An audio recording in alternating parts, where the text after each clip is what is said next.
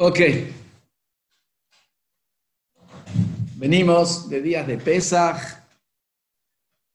venimos de días de Mashiach, especiales para Mashiach.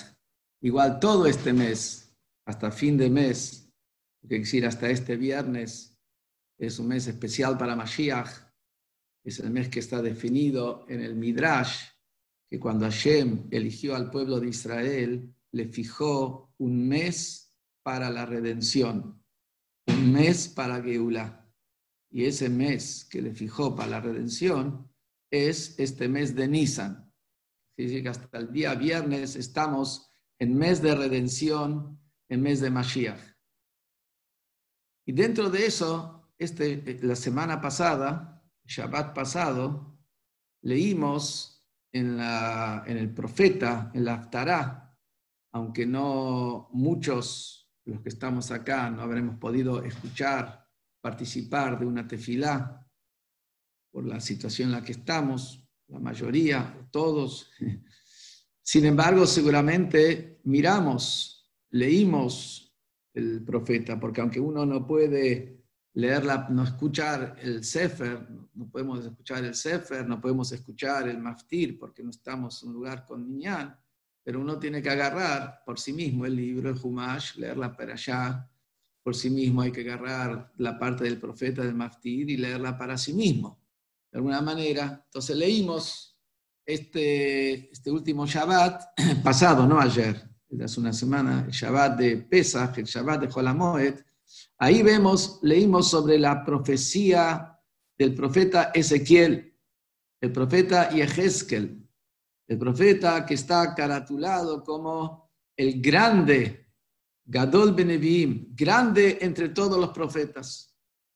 Este profeta Yehezkel profetizó, Shem lo manda a profetizar, diciéndole, vas a ver, anda, salí a un valle, ahí vas a ver mucha gente muerta, que de acuerdo a una opinión como trae la Gemara, hay diferentes opiniones, eran Yehudim que salieron de Egipto antes de la que llegó el momento de la salida de Egipto, antes de que Moshe Rabbeinu había dado la orden de salida, ellos se apuraron antes del momento de la Geulah y de la tribu de Efraín, y después todos ellos fueron asesinados, todos estos Yehudim, porque no había llegado el momento, no había llegado todavía el momento para la Geulah estaban ahí todos esos huesos, o hay otras opiniones también de quién eran los huesos.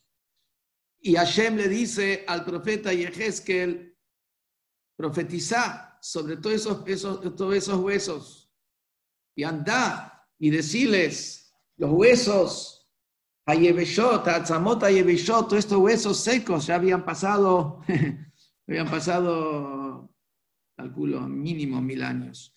Estos Atzamot Ayebeshot, estos huesos secos, que, estos huesos secos se, cubran con venas, que estos se cubran con carne, que estos huesos secos se cubran con piel y después profetizar que el espíritu, que el espíritu le entre a todos estos huesos secos y van a vivir y van a revivir.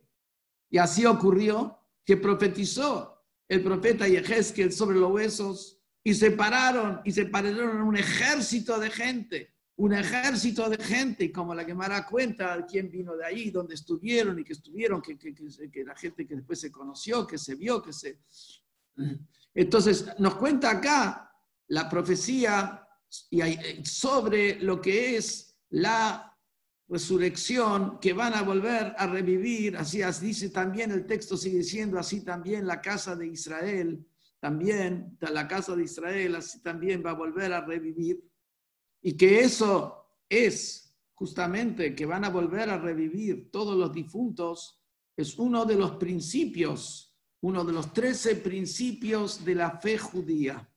No es simplemente una creencia, hay 13 principios que el Rambam Maimónides enumera en el capítulo 10 del Tratado de Sanedrín del Talmud, donde ahí habla de los 13 principios de la fe judía. Y ahí el principio número 13 es sobre la resurrección, que van a volver a revivir todos los muertos. Y más todavía, todos los días, cuando rezamos tres veces por día, en la segunda bendición que decimos en la Amidad, en la Shemana Israel, Baruch Hashem, Meitim, agradecemos a Dios que Él revive a los muertos. ¿Qué quiere decir? Que esto es parte integral incluso de lo que es nuestra plegaria de todos los días y tres veces por día. No hay una plegaria donde no se haga mención de esto. O sea, no es solamente un wishful thinking, no es solamente un deseo, no es solamente, bueno, no sé, siempre somos optimistas. No, esto es una profecía, una profecía que es parte integral del credo judío, de la cual todos los días, mínimo tres veces por día, hacemos mención y agradecemos a Hashem. Decimos la bendición, Baruch Hashem, bendito vos Hashem, Hayah Meitim, que revivís a los difuntos. Incluso en el principio hay un canto que dicen mucha gente, nosotros en Jabat no se canta, pero es conocido, eh, el canto Yigdal Elohim Hay, que muchas comunidades cantan y con eso empieza,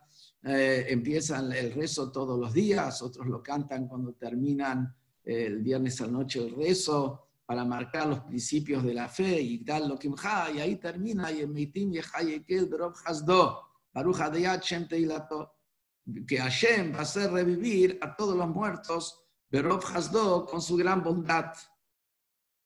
Entonces, estamos ahora en, venimos de Pesach, venimos de, de, haberlo leído en la Aftará, en el profeta, Shabbat Cholamoed Pesach, estamos hablando momento de tiempos mesiánicos, es momento también para que algún, un poquito nos detengamos para ver algo sobre el tema de Tejiat Metim, que van a revivir todos los muertos. Y ante todo quiero esto ubicarlo un poquito en el tiempo. ¿Qué quiere decir? ¿Cuándo va a ser esto? ¿Cómo va a ser esto? que sabemos que el orden es, tenemos este mundo actual, acá vamos a pasar al Mashiach, si Dios quiere, de inmediato, y de ahí pasamos a la resurrección de los muertos. Pero eso es cuando estamos hablando en términos generales, que la época de resurrección de los muertos en términos generales va a tener lugar en una segunda etapa después de la llegada del Mashiach. Pero de manera excepcional, encontramos claramente en el Talmud de que hay, situaciones de que revive gente, incluso está traído en el Talmud que en el mismo día de la llegada de Mashiach van a revivir algunos tzadikim, como se menciona, que el Talmud pregunta cuando llegue el Mashiach, se reconstruye el templo de Jerusalén, va a haber muchas dudas en relación a cómo se hacen las cosas en el templo de Jerusalén, las ofrendas, los sacrificios, leyes de impureza y pureza, etcétera, muchas cosas que no vamos a saber cómo manejarnos. Y dice el Talmud, Moshe, Aarón y Maem, que Moshe y Aarón va a estar con ellos. Lo que quiere decir que en el mismo día de la llegada del Mashiach, cuando aparezca, va a estar el Betamikdash, va a estar el Betamikdash, vamos a tener con nosotros a Moshe Bearon. O sea, lo que decimos que en términos generales van a revivir los muertos después de la llegada del Mashiach, eso es en términos generales. Pero en eso existe excepciones marcadas incluso, eh, marcadas incluso en el, en el, propio, en el propio Talmud. Ahora, también este último, este, ayer, Shabbat, empezamos a leer Pirkei Avot, párrafos de las enseñanzas de nuestros sabios, que hay seis capítulos en, esta parte del Talmud que se llama Pirkei Avot, enseñanza de nuestros sabios, y cada semana, desde ayer hasta el Shabbat previo a Shavuot, que hay seis semanas, entre Pesach y Shavuot hay seis semanas, porque la primera semana es parte de Pesach mismo. En estas seis semanas, cada semana leemos un capítulo. ¿Para qué? Para prepararnos a recibir la Torah. ¿Por qué? Porque la persona, para poder recibir la Torah, primero tiene que ser persona. Y ahí nos enseña cómo ser persona, y a ser, ser persona y estar preparado para recibir la Torah, tener la actitud de recibir la Torah. Entonces, ayer nos sacó de Egipto, nos sacó, nos zafó. Bueno, una vez, pero una vez que zafamos y salimos de Egipto, ahora empecemos a hacer algo por nosotros, empecemos a trabajar nosotros, empecemos a superarnos nosotros y preparémonos nosotros, mejorémonos nosotros. Que eso son estas seis semanas. Lo interesante es que previo a cada capítulo que estudiamos cada semana de estas seis semanas que vienen, empezando desde ayer, se agrega una, una Mishnah que justamente es la Mishnah, el párrafo talmúdico, con el que empieza el décimo capítulo del tratado de Sanedrin, que ahí dice,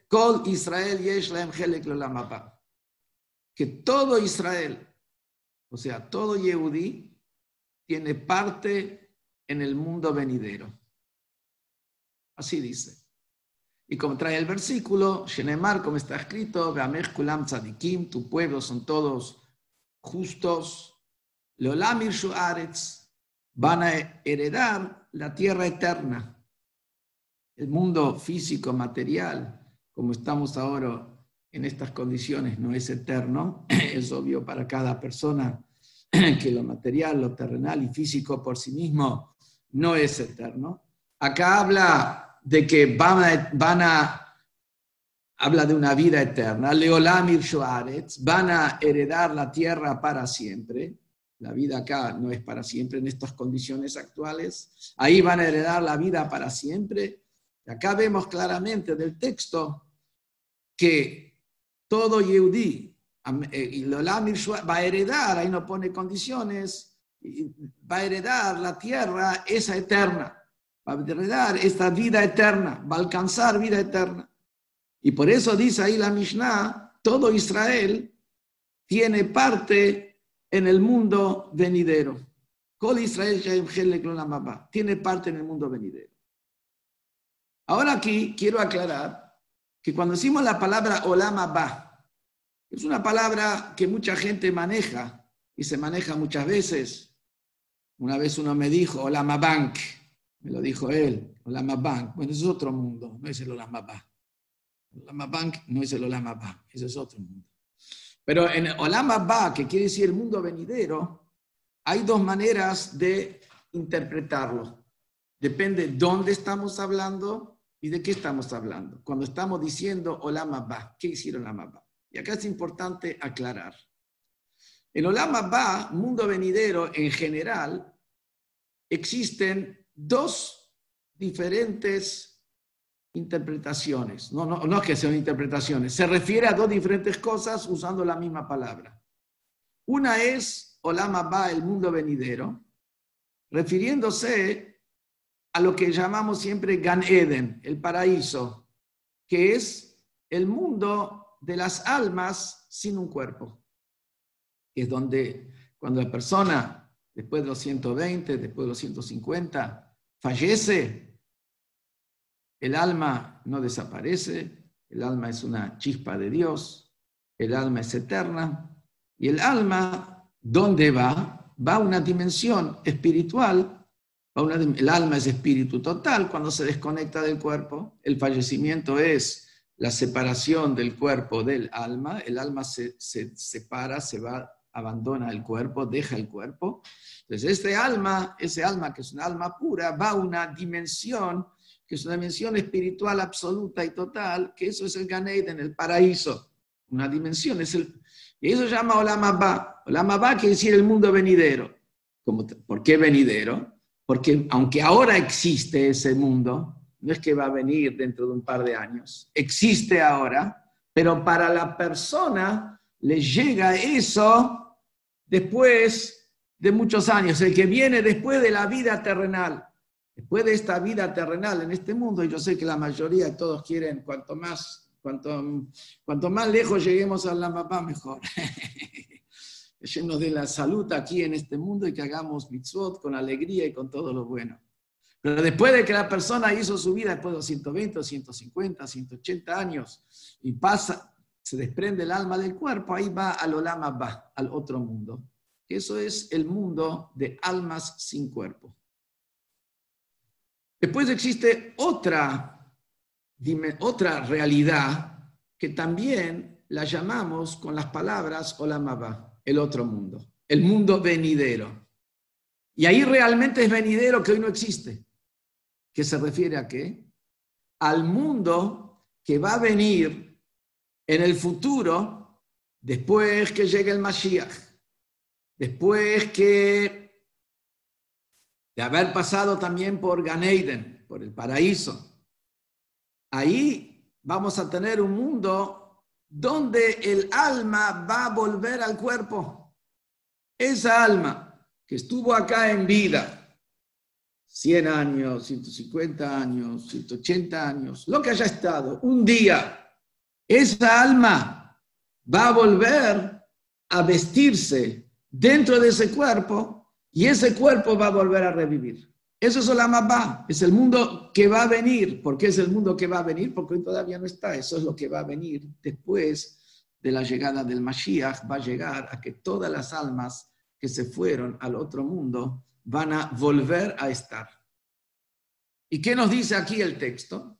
El texto, la Mishnah, me refiero al Talmud, nos dice, Kol Israel, todo judío, y es lo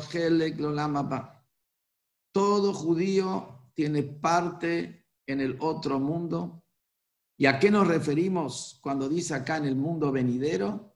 Nos referimos a que va a volver a revivir su alma aquí abajo en este mundo. Todo judío. ¿Por qué interpretamos así la Mishnah? Que Olama Ba se refiere a que va a volver a revivir, y eso aplicado a todo judío. Porque podríamos decir que esto se refiere al mundo de las almas, Olama Ba traducido como Gan Eden. Y eso está claro de lo que sigue diciendo después la Mishnah. Lo que sigue diciendo después la Mishnah, entendemos por qué esto se refiere, Olama va al mundo de donde las almas se visten en un cuerpo de vuelta, al, donde reviven las almas. ¿Por qué? Porque la, después sigue diciendo, hay 24 casos que no. Hay 24, hay 24 excepciones que no acceden al Olama Ba, que son una de las 24 que no acceden a la Lama dice claramente más la, la Mishnah, la persona que niega que van a revivir los muertos. La persona que no cree de que van a vivir los, volver a revivir los muertos, esa persona no va a volver a revivir cuando venga Tejiat Entonces, y explica el Talmud por qué. Porque justamente Hashem la, maneja como, la manera como Hashem se maneja con la persona es mida que neget mida. Hashem se maneja a la persona con la misma moneda. Hashem paga a la persona con la moneda de la conducta de la persona. Eso es como Hashem se conduce. Y por lo tanto, él niega de que van a volver a revivir. Ok, vos no vas a volver a revivir. Es tu decisión. Vos decidiste. Es tu decisión. Vos decidiste por vos mismo persona con sus actos, él está decidiendo por sí mismo. Ya sé, y por el otro lado, entonces vemos claro, todo Israel tiene parte en el mundo venidero, y se refiere al mundo venidero, Lama va, se refiere al mundo donde van a volver a revivir acá adentro de un cuerpo. Y yo enfaticé, todo Yehudi, todo Yehudi tiene parte en el mundo venidero. Pero me estoy contradiciendo, porque la propia Mishnah sigue diciendo menos 24 casos que no tienen, que no están. La gente quiere averiguar qué es, que busquen el Talmud, Tratado de, de, Sanedrín, capítulo 10, la primer Mishnah. Entonces, ¿cómo encaja? Todos van a tener, pero estos no. Y la Kabbalah se explica muy claro de Rav Moshe Cordovero, y así es la opinión de la Kabbalah y de Hasidut, etcétera, que lo que dice acá, que hay excepciones, se refiere que el cuerpo de ellos no va a volver a revivir. Pero el alma de todo Yehudi, sin excepción, después de todo el proceso, después de todo lo que pueda pasar en el otro mundo, donde lo, limpian al alma y lo pasan por la lavandería, lavandería industrial y lo, lo, purifican, y después de todo lo que la persona sufrió en esta tierra, etcétera, etcétera, toda alma, sin excepción, va a volver a revivir. ¿Por qué? Porque el alma tiene una chispa divina.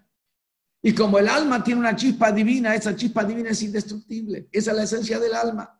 Y esa esencia del alma puede haberse acumulado gratitud, se puede haber acumulado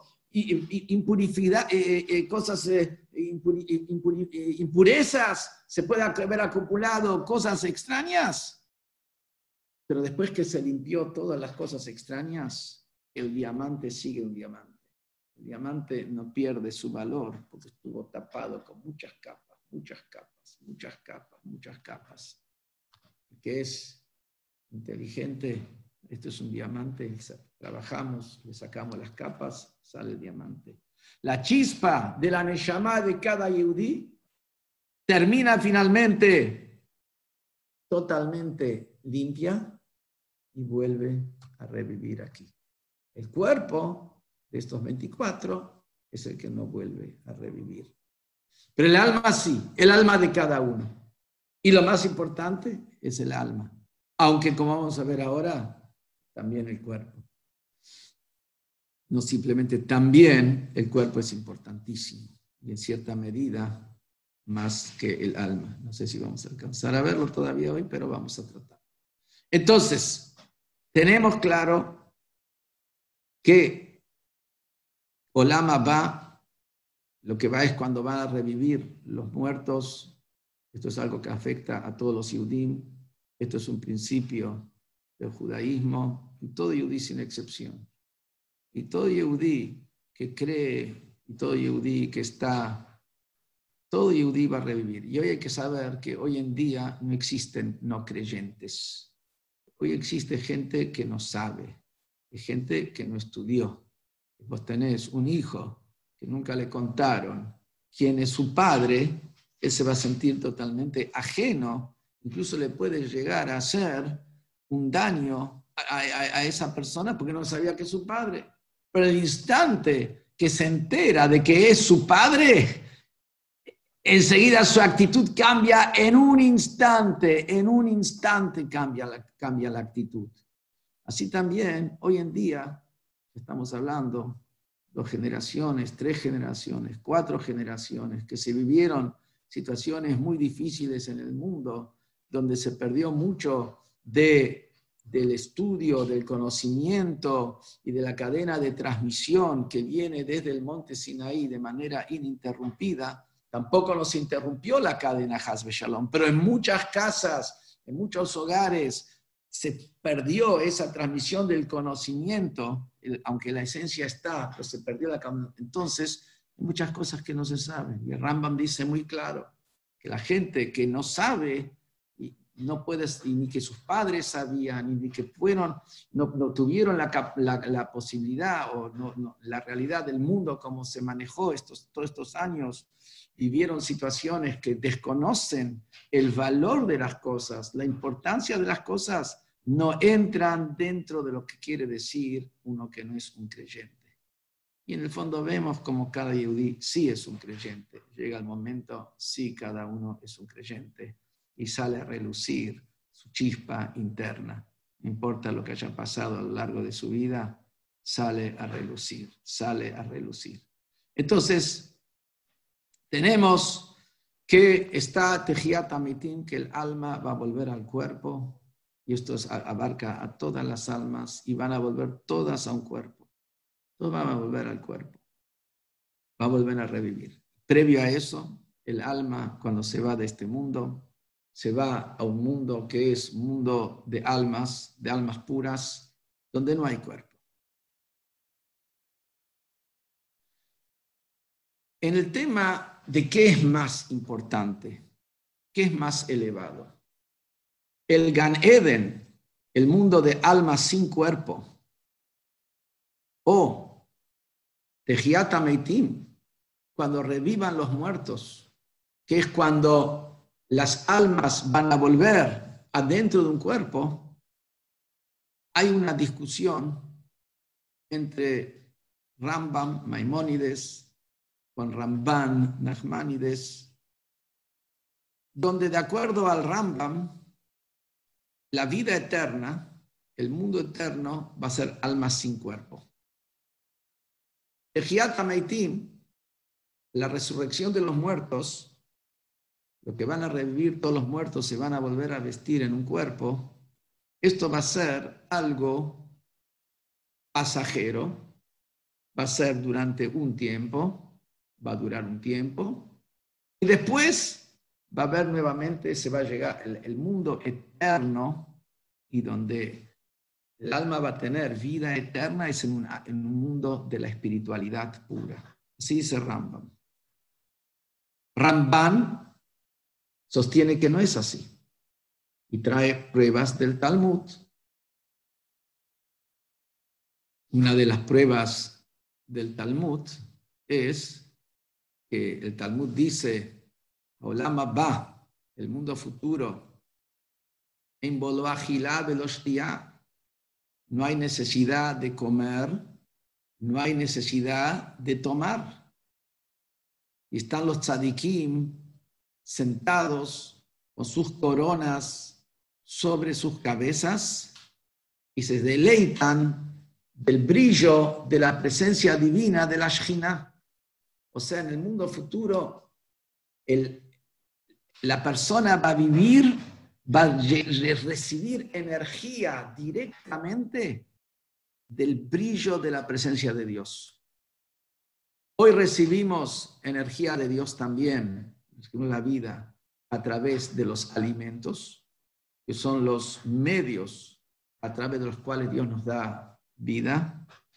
En cada alimento también explica la Kabbalah, hay una chispa divina que es la que en realidad alimenta a la persona, como dice el texto en Devarim, que no sobre el pan solamente vive la persona, sino sobre lo que sale de la boca de Dios vive la persona.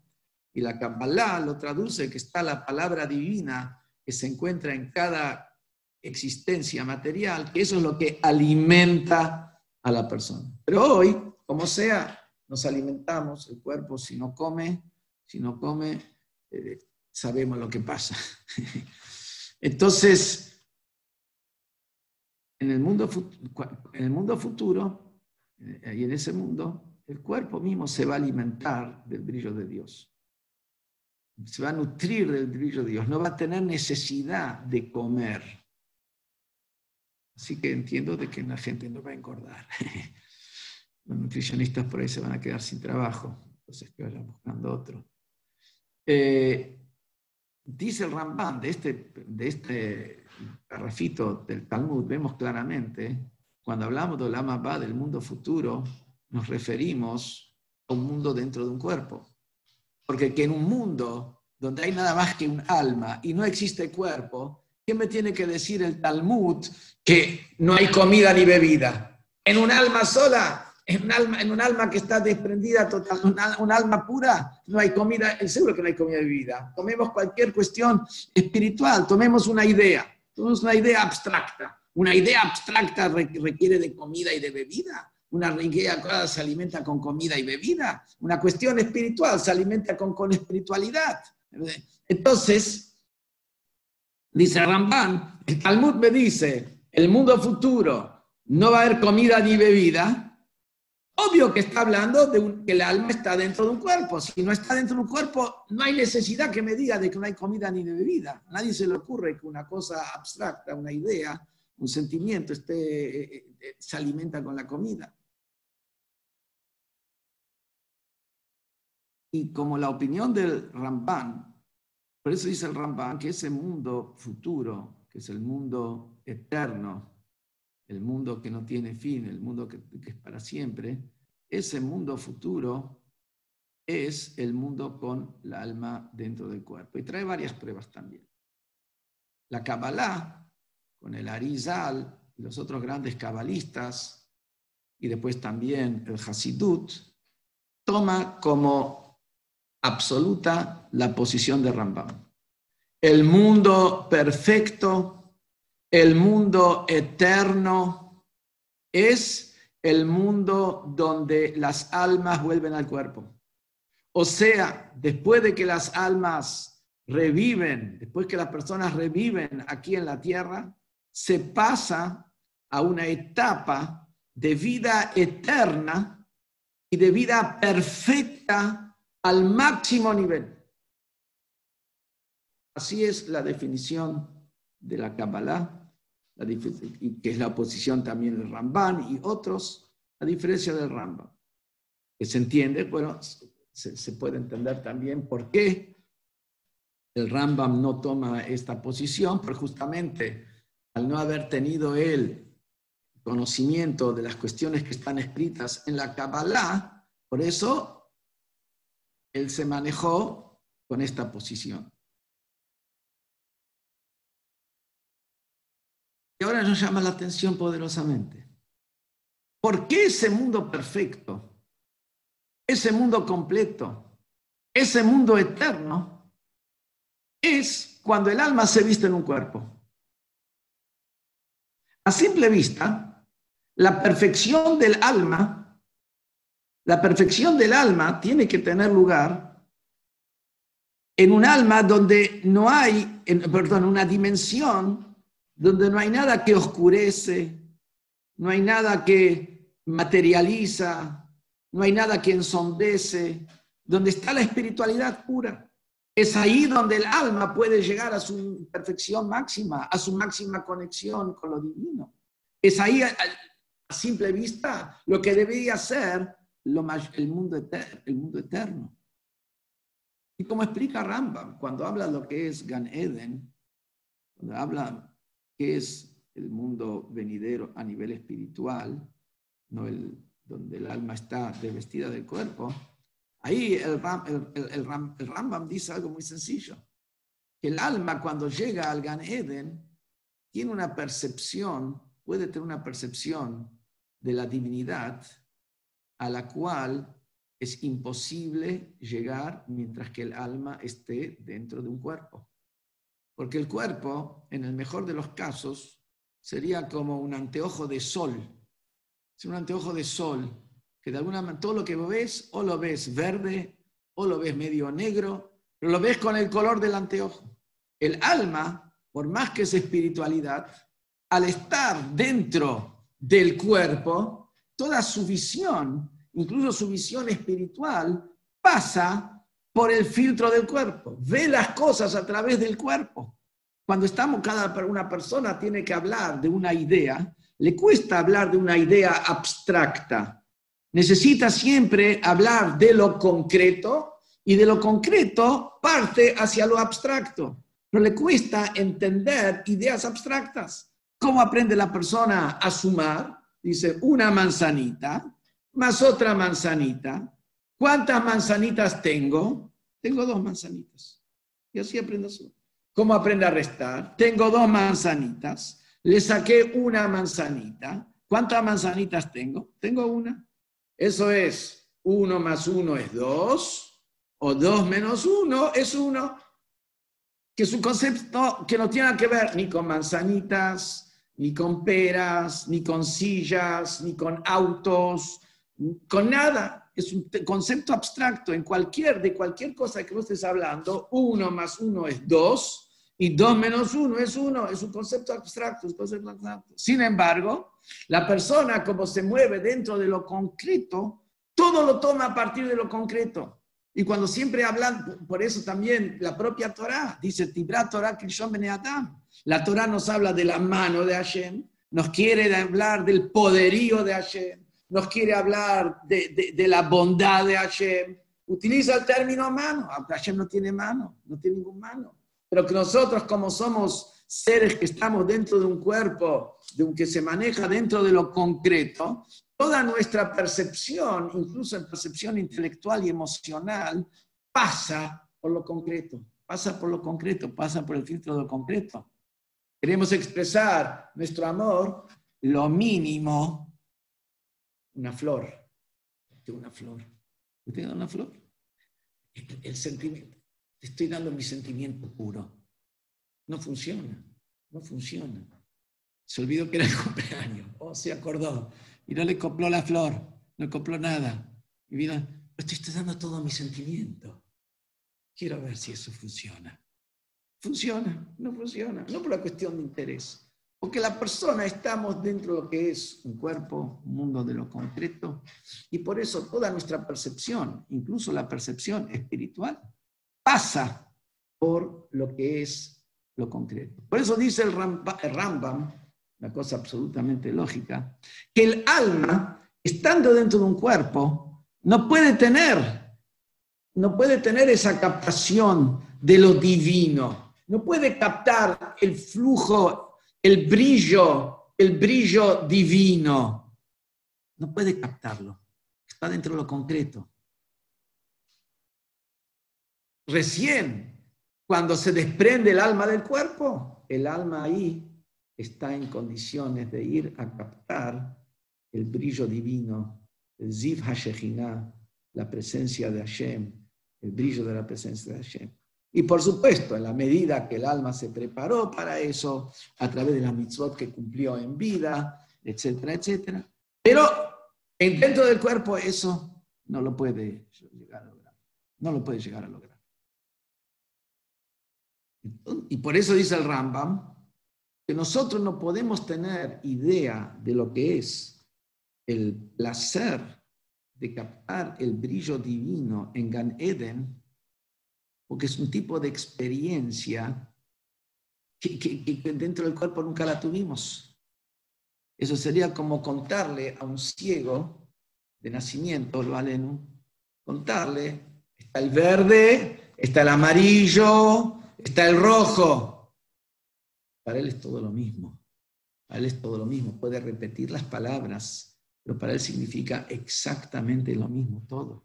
Y dice, igual como un ciego no tiene idea de lo que es la diferencia de colores, nosotros dentro de un cuerpo no podemos tener idea de lo que quiere decir la satisfacción de la divinidad que hay en el mundo de la pureza absoluta, que es el Ganede.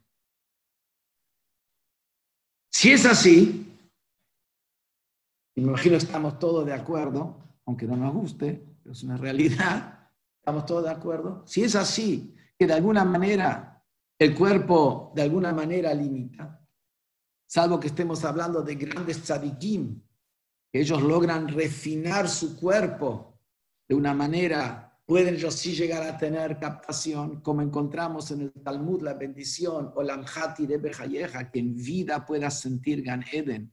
Se refiere en vida sienta Gan Eden, que te comiste un pollo de primera o un chocolate de primera. Eso no tiene que ver con Gan Eden, esto tiene que ver con este mundo. Brajá, por supuesto, y Kasher, por supuesto, todo que sea. Pero eh, cuando estás hablando, o la bendición, que veas el otro mundo en vida, se refiere que veas, que puedas captar lo que es la divinidad en vida. En vida puedas tener esa percepción de la divinidad que hay en el Gan Eden y el placer de la divinidad que hay en el Gan Eden. Pues decimos, Shabbat es un mehen olam es un, un, simil del placer, un simil del placer, lo que es ese, ese placer que va a haber en el mundo futuro. Entonces, volvemos aquí, siendo que es así y que es absolutamente lógico, ¿cómo se entiende? Que Gan Eden es nada más que una escala, una escala en la vida del alma. El alma está antes de haber nacido. En el momento de la concepción, los padres lo que hacen es, bajan del perchero un alma y lo, traen para aquí abajo. Por eso la importancia de que la mujer vaya a la mikve, cuide las leyes de Tarata Mishpajá, porque entonces de eso depende, de alguna manera, la pureza que va a envolver a ese alma. Esa alma es una parte de Hashem, pero después hay que ver con qué, con qué viene vestida, con qué cosas viene vestida. Entonces, en el, en el viaje del alma, en el viaje del alma, el alma ya está en el mundo de las almas. Y una de las cuestiones cuando va a llegar el Mashiach es cuando se vació el mundo de las almas, se vació el depósito de las almas, de donde vienen todas las almas. Ahí viene el Mashiach. Por eso es tan importante que nazcan muchos chicos yudí, muchos chicos yudí. Cada chico yudí que nace, estamos terminando de vaciar el depósito y, viene el Mashiach. Pero después de ese alma viene el cuerpo. Después de, estar acá en este mundo, pasa a otra escala que es Gan Eden, el mundo del espíritu. Después del Gan Eden, ahí llega destino final. ¿Qué es destino final? El mundo eterno, el mundo perfecto absoluto. Cuando el alma vuelva a vestirse dentro del cuerpo. ¿Cómo se entiende esto? ¿Cómo se entiende esto? ¿Por qué? Yo entiendo que la gente se pone contenta cuando escucha que nosotros es, un, principio del credo yehudí que, que la persona va a volver a revivir. La gente se pone contenta. ¿Quién se va a poner contento? Primero prefiere no morir. No, si no podemos hacer nada, Shalom, después de los 150, los 200 años, bueno, en algún momento, ¿sí? Entonces, bueno, pero por lo menos sabe, bueno, tiene Ganeden, pero Ganeden es el mundo del espíritu, nada más. Es verdad que el Gan es más que la vida en este, en, este, en, este, en este mundo, pero es el mundo del espíritu. Pero vamos a preguntar a la gente, sin que nos escuche mucho, a la gente a decir, ah, yo quiero volver aquí abajo, yo quiero volver aquí abajo, quiero volver aquí abajo. Esto por ahí es desde la óptica, vamos a decir, que nosotros tenemos eh, una óptica por ahí egoísta, una óptica materialista. Eh, pero acá estamos diciendo que el mundo que va a quedar, el mundo eterno, el mundo eterno, el perfecto, es el mundo donde el alma tiene que volver del Ganeden, tiene que salir del Ganeden, tiene que salir del mundo que es totalmente puro, de ese mundo donde se recibe el reflejo de la Shejinah y tiene que volver aquí a investirse en un cuerpo. Y acá como dice el Ramban y como dice el Arizal y como dice el Torah Hasidut. Acá va a ser la vida eterna y la vida perfecta y la vida completa. ¿Cómo se entiende esto? Dentro del cuerpo. Es acá donde, donde hay, llega al máximo nivel del alma. No hablemos ahora de lo que nos gusta a nosotros. Hablemos, digamos, de las verdades absolutas de las verdades de las absolutas, porque no vamos a decir, la Torah no es una cuestión que es un sistema donde marketinero que le decimos a la gente lo que le gusta escuchar. La gente inteligente, cuando escucha Torah, le gusta porque es lo bueno para ellos. A veces también le gusta en términos de, de, su realidad, porque la Torah está para todo, para, para cada yehudí, sin excepción.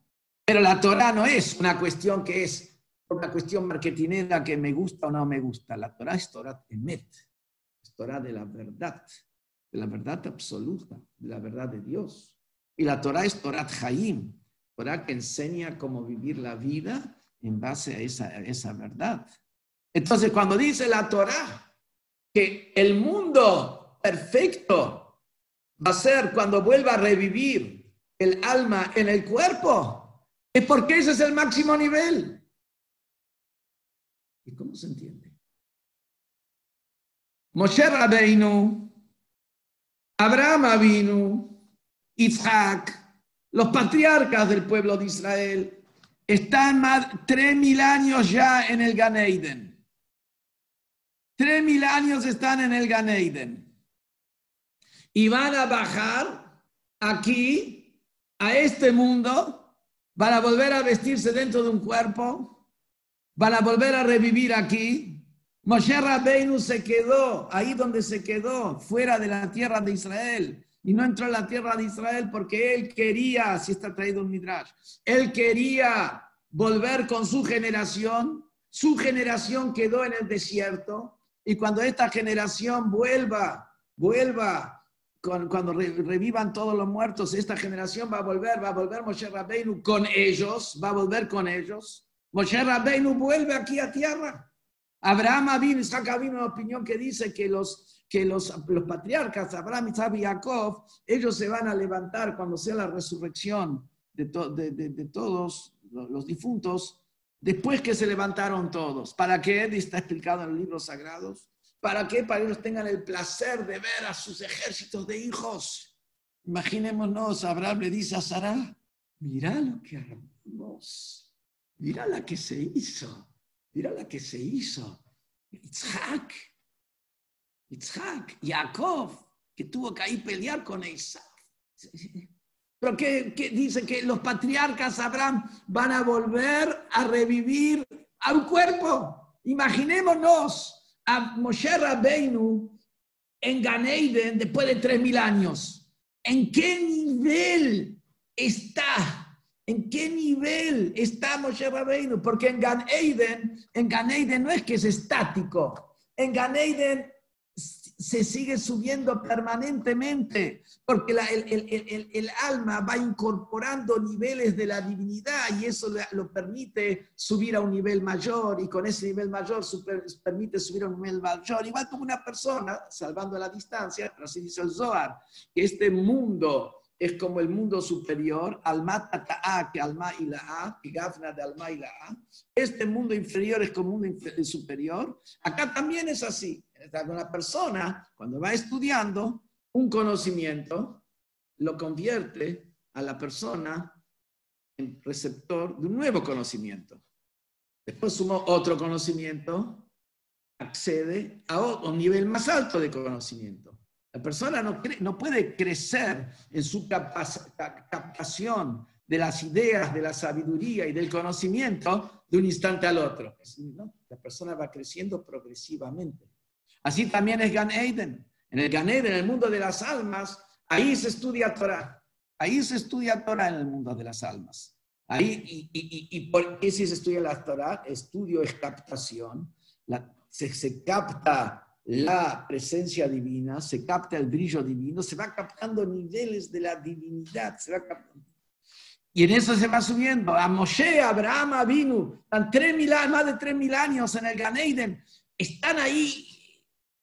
Sin embargo, van a bajar aquí, van a bajar aquí, acá al mundo, investirse dentro de un cuerpo físico cuando llegue el, después que llegue el Mashiach van a revivir aquí. Vemos, y esa es la pregunta que tenemos que entender. ¿Por qué es que el momento de mayor elevación y perfección del alma va a ser con el alma dentro de un cuerpo? Hay una historia que nos cuenta el Talmud, Tratado de Sanidrín, hoja 91a, casi al final de la página. Nos cuenta ahí, cuento muchas historias en esa hoja, interesantes, algunas cosas conocidas, otras no conocidas.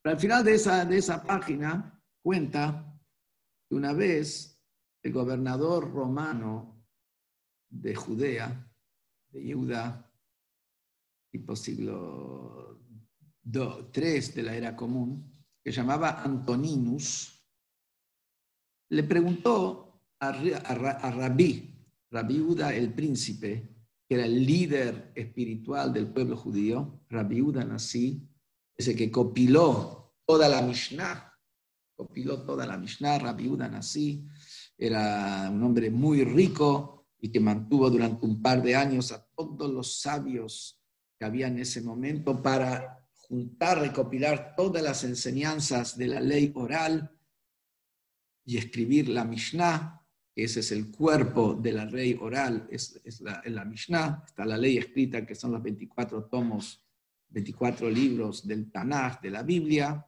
después está la ley oral que es la Mishnah y, que eso, y eso lo recopiló Rabbi Yehuda Anasi. estamos hablando de Rabbi Yehuda Anasi. Y Rabbi Anasi, siglo, siglo II, siglo III, siglo III de la era común, tenía muy buena relación con el gobernador de, romano de Judá. Hay muchas historias ya desde el nacimiento, la relación que había entre ellos. Una vez Antoninus le preguntó así. Mira, ¿cómo es posible que se juzgue a la persona? ¿Cómo puede Dios juzgar a la persona después eh, en el mundo futuro? ¿Cómo lo puede juzgar? ¿Por qué? Porque después que el alma se va del cuerpo, ¿qué es lo que ocurre? Viene Dios a juzgar al cuerpo por los pecados o la actitud que hizo. Dice el cuerpo, mira, yo no tengo la culpa. Desde que se me fue el alma, yo estoy acá tranquilo en la tierra, no hice nada, no moví un dedo, yo no tengo nada. Todos los pecados, todos los pecados los hizo el alma. Ya ves que desde que se fue el alma, yo estoy acá tranquilo y no hice nada. Dios al, alma y le dice, ¿qué pasa? Te vamos a juzgar. Dice, ¿yo? Desde que me fui del cuerpo, estoy volando acá tranquilo, estoy volando, no tengo que ver con ningún pecado, no tengo nada. ¿Qué, qué, qué, qué venís? ¿Qué, qué, me venís a exigir? El cuerpo es el culpable. El, el cuerpo dice, el alma es el culpable. El alma dice, el cuerpo es el culpable.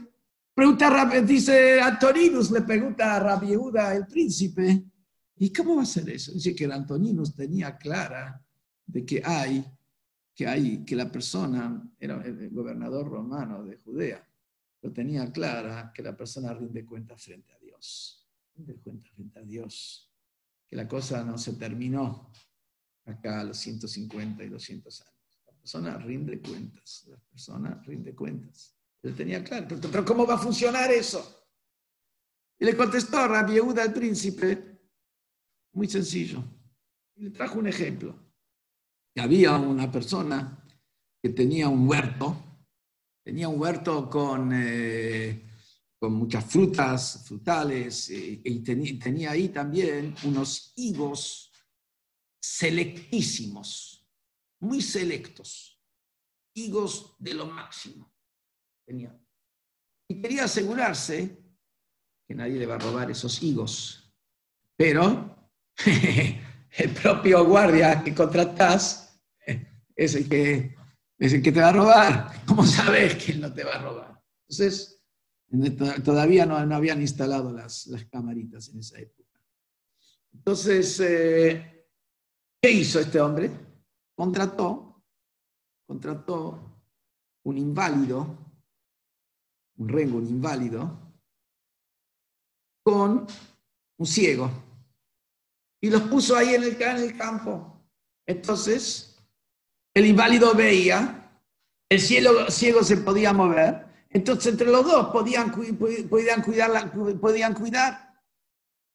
Y sabía el dueño, los higos se encuentran bien alto arriba en la higuera, el ciego no la ve, el inválido no puede subir, entonces está todo protegido.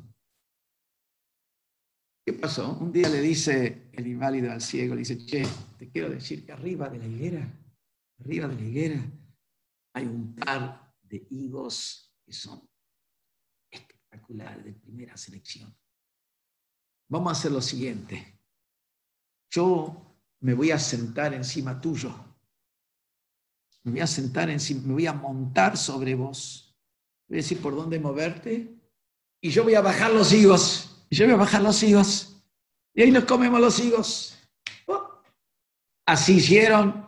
Se montó el inválido sobre el ciego. Bajaron los higos, se comieron todos los higos.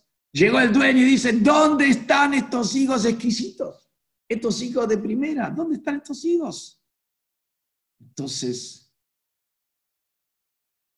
fue al inválido y me lo dice, yo, yo no puedo ni caminar. Subirme yo ahí arriba, ni puedo caminar. Va al ciego y le dice, ¿qué pasó con los ciegos? Yo si yo no veo nada. ¿Qué, me está venís a culpar a mí? Yo no veo nada.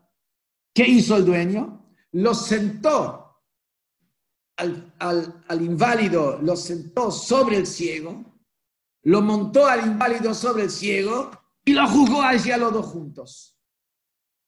Dice así también, le contestó la viuda así también es, Hashem va a tomar el cuerpo con el alma lo va a volver a juntar, entonces le va a dar su paga, le va a dar su paga en el mundo venidero, le va a dar su paga. Pero con esto no es suficiente para responder. ¿Por qué no es suficiente para responder? Esto nada más nos responde por qué hace falta que el alma también baje al mundo venidero. Pero no nos explica por qué el mundo final, el eterno, la perfección total, va a ser en el mundo venidero. Voy a bajar, les da su recompensa y después sigue el mundo, el mundo futuro eh, a, lo que, a lo que tiene que ser.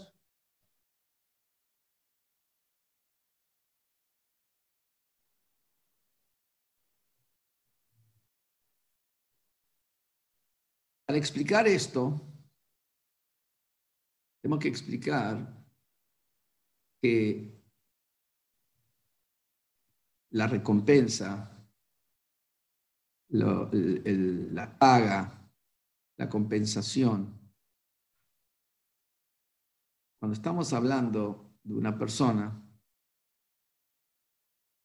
está su trabajo, persona es un empleado, empleado, puede ser empleado en una, una sastrería, empleado en una fábrica, empleado en un local y vende ropas. No sé si se acuerdan, había una época así. Es uno de los ejemplos talmúdicos. Bueno, un empleado y llega a fin de mes, cobra. Lo que él cobra no tiene nada que ver con su acción. Son dos cosas diferentes. Su acción y está su compensación, en primer lugar. En segundo lugar, está cuando por ahí la persona sí tiene, recibe su compensación, tiene una relación directa con su servicio. Por ejemplo, tenemos una persona que trabaja en un lugar, entonces el patrón le da comida, le da bebida, eh, y la persona usufructa de eso. Es decir, la persona tiene su beneficio. ¿Cuál es su beneficio? Lo que recibió de su trabajo, el beneficio que recibió de su trabajo. Después tenés, por ejemplo, un eh, alumno que sirve a un maestro, que sirve a un sabio. Y el sabio, ¿con qué le paga? Volvimos. Ok. Entonces, toda recompensa es algo que le da beneficio a la persona. Y ese beneficio, por supuesto, le da placer. Está cuando el beneficio es un beneficio físico, como la persona recibe recompensa por su trabajo, recibe un sueldo, o recibe comida y recibe pan, recibe eh, cosas que necesita. ese es el beneficio, la recompensa, la compensación por su esfuerzo. Está cuando la persona hace un, vamos a decir, su servicio tiene que ver más con lo espiritual, él está al servicio de un sabio, está al, servicio de un gran rab, de un gran talmid jajam, de alguien de... Y él, su beneficio que él siente por estar junto con él es que él recibe sabiduría, que él recibe con eso más integridad. Ahí es su beneficio, es un beneficio espiritual, un beneficio espiritual del cual él tiene placer. Entonces, en resumen, toda recompensación, pago, premio, es algo que le da a la persona un beneficio, ese beneficio le da placer. Puede ser placer material, puede ser placer espiritual. Ahora, después tenemos un nivel de beneficio mucho más grande, que es cuando la persona sirve a un maestro le sirve a un maestro que le muestra un camino en la vida.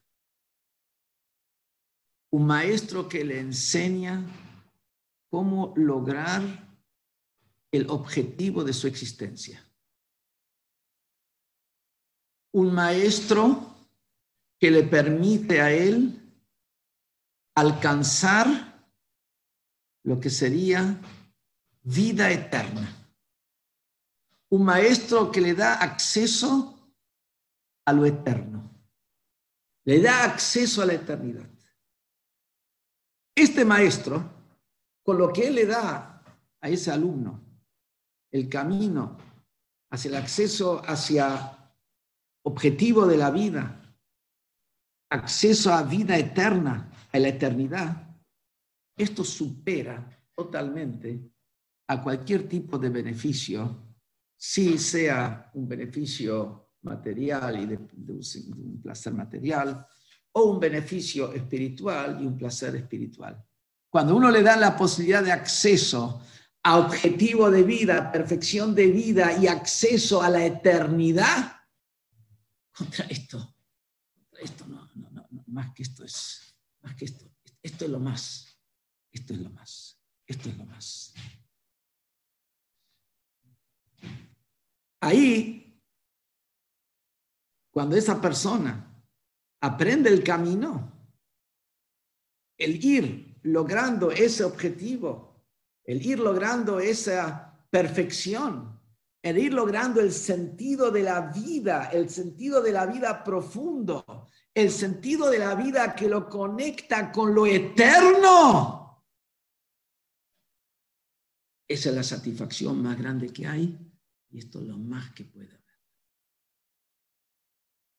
Por eso dijeron nuestro jajamín en Pirkei Avot, Schar mitzvah, mitzvah. ¿Cuál es la recompensa de una mitzvah? La propia mitzvah. Me explico. Traducido este, este camino del maestro que te dice el objetivo de tu vida que te permite ascender en tu autoperfeccionamiento para que tengas acceso a la eternidad, esto en realidad es lo que es la Torah. La Torah es donde el Creador, con su bondad infinita, no solamente nos da alimento, no solamente nos da salud, no solamente nos manda los médicos, los remedios, no solamente nos da sabiduría y conocimiento, nos da acceso a la perfección y acceso a la eternidad. ¿Cómo? Primero con algo plenamente sencillo, que es cumplir un mandato del Creador. Cuando la persona cumple un mandato del Creador, genera un vínculo con el Creador. El Creador es el infinito absoluto. El Creador es la esencia. Cuando una persona, persona cumple un mandato del Creador, genera un vínculo con la esencia genera un, vínculo con la perfección, con la perfección absoluta y con la eternidad, con cada mitzvah. Por eso decimos har mitzvah mitzvah. El la recompensa de la mitzvah, el pago es la mitzvah en sí. ¿Qué es la mitzvah en sí? Podés tener, te unís con lo eterno, te unís con la esencia, te, unís con el infinito, pones tefilín, prendes velas del Shabbat, pones una moneda en Tzedakah, haces un, eh, haces un Shabbat, lulav, respetar a tus padres. Cada mitzvah ayudas al prójimo. Cada mitzvah que vos haces te une con el infinito absoluto y con la eternidad. ¿Y qué es en la vida? En la vida lo que ocurre es que la persona va subiendo de nivel. Es decir, la persona, igual como haciendo un trabajo, empieza de lo más leve y va subiendo etapa en etapa hasta poder hacer trabajos más difíciles. Así también es a nivel espiritual. La persona va subiendo de nivel. Cuando la persona lleva una, una vida de Torah y de mitzvot, a través de eso la persona día a día de alguna manera se va refinando, se va de alguna manera, se va autoperfeccionando. Hay un trabajo interior de refinamiento que permite que la persona cada vez pueda estar en mayor conexión con esa perfección de la mitzvah, en mayor conexión con esa, ese infinito que hay en la mitzvah. Solamente que ese infinito que hay en la mitzvah, para que realmente se sienta en el alma y se sienta en la persona, necesita pasar por todo un proceso, por todo un proceso. Ese infinito, absoluto, de alguna manera en el Gan Eden es percibido con el alma, cuando el alma se desviste del cuerpo. La persona de, por las mitzvot, por la Torah fundamentalmente, que estudió y la mitzvot que hizo es que el alma va captando, se fue refinando y puedo ir captando de ese infinito absoluto, de esa eternidad. Pero después, el infinito mismo en su esencia lo capta solamente cuando el alma vuelve a bajar aquí a un cuerpo. ¿Por qué? Y acá vamos a un punto que es clave y hoy lo vamos a decir de una manera muy sucinta, muy sencilla. Dios creó el mundo y creó toda la existencia, nos dice el Midrash, porque él quiso tener una morada en el mundo inferior. Dios quiso, igual como una persona, ¿dónde vive la persona? ¿Dónde reside la persona?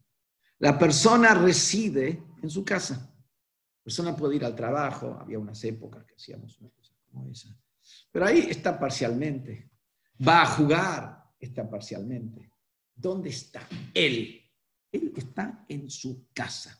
En su casa es donde Él está. Ahí Él está íntegro. ¿Qué quiere decir? Hashem quiso tener su, una morada, su casa aquí en el mundo inferior. Que Hashem, el objetivo de la creación es que la esencia misma de Hashem se revele aquí abajo en el mundo inferior. La casa, en la casa está la esencia de la persona. Como quiere decir, la esencia de Hashem no se revela en el Gan Eden, en el mundo de las almas. La esencia de Hashem se va a revelar en su totalidad cuando, después de la llegada del Mashiach, ahí vamos a llegar a ese mundo perfecto donde se revela en este mundo la esencia de Hashem. Y esa esencia de Hashem se, como, se revela específicamente en el mundo terrenal, en el mundo físico, como vamos a explicar si Dios quiere en la próxima clase, porque todavía que hacer minja, esa esencia misma se revela aquí abajo. Por eso el alma logra su perfección absoluta, que es la unión con la misma esencia de Hashem, a través de estar acá abajo en este mundo, en este mundo físico. Es aquí donde Hashem quiere tener su presencia y su morada, que es lo que se va a revelar cuando, cuando, cuando sea la resurrección de los muertos. O sea, lo que, cuando sea la resurrección de los muertos, ahí va a haber una revelación de la esencia misma de Hashem, que esa se revela específicamente en el mundo físico y material, como vamos a explicar la semana que viene, si Dios quiere. Por eso es que el alma, para lograr ese máximo de unión con el infinito de Hashem, no puede, el, el, el Ganeden es solamente una etapa, es una etapa. Para que el alma logre esa unión con el infinito de Hashem, que ese es el máximo placer en la máxima esencia, eso va a ser recién cuando el alma se envista aquí abajo en la tierra. Y por eso es tan importante cumplir hoy las mitzvot en la práctica, no con las intenciones espirituales. Hay que agarrar la moneda y darla. Hay que poner los tefilín y ponerlos. Hay que agarrar la vela y encenderla. Hay que agarrar la carne kasher y comer la carne kasher. Tiene que ser con el elemento físico, porque como el objetivo de toda la creación es que la esencia de Hashem se revele aquí abajo en la tierra. Hashem quiso tener su, su esencia revelada aquí abajo. Por eso las mitzvot tienen que ser cumplidas con elementos físicos. El alma tiene que venir a un mundo donde hay un cuerpo, porque solamente a través de eso puede llegar a tener la conexión con la esencia misma de Hashem. Eso Dios quiere lo vamos a desarrollar, porque solamente en el cuerpo está la esencia de Hashem. Y que es el, lo vamos a desarrollar si Dios quiere la semana que viene. Y mientras tanto, quiero terminar con las palabras que había dicho el profeta. El profeta, Dios le dijo al profeta Yehezkel, anda y hablale a los huesos secos para que se cubran de carne, que se cubran de venas, que se cubran de piel, que les entre el espíritu. Esta es la enseñanza. Todo lo que va a venir cuando venga el Mashiach y después también la resurrección de los muertos depende de nosotros. Cuando hoy nosotros vemos a veces un Yehudí que nos parece que está a nivel judaísmo, es una persona excelente, pero a nivel judaísmo es hueso seco, no le interesa nada, no le interesa nada. Vos andá y hablale, andá y hablale, hablale y vas a ver cómo revive. No pongas condiciones, hablale, Shimut Bar Hashem, escuche la palabra de Hashem, hablale. Ese es nuestro trabajo, de hacer revivir los huesos secos y con eso nos preparamos para cuando van a revivir todos. Y Besrat Hashem, seguimos la semana que viene. Ahora tengo que hacer minja y todo lo bueno, una buena semana. Shabuatov, con todo lo bueno para todos y que tengamos las mejores noticias cada uno en lo personal, y el más importante, si Dios quiere, la noticia llegada del Mashiach. Shabbat Shalom. Si Dios quiere, la semana que viene tomo todas las preguntas y las vamos a responder en mi humilde conocimiento. Vamos a responder, no, podía yo ver las preguntas mientras que estaba hablando, apenas, apenas si veo la computadora.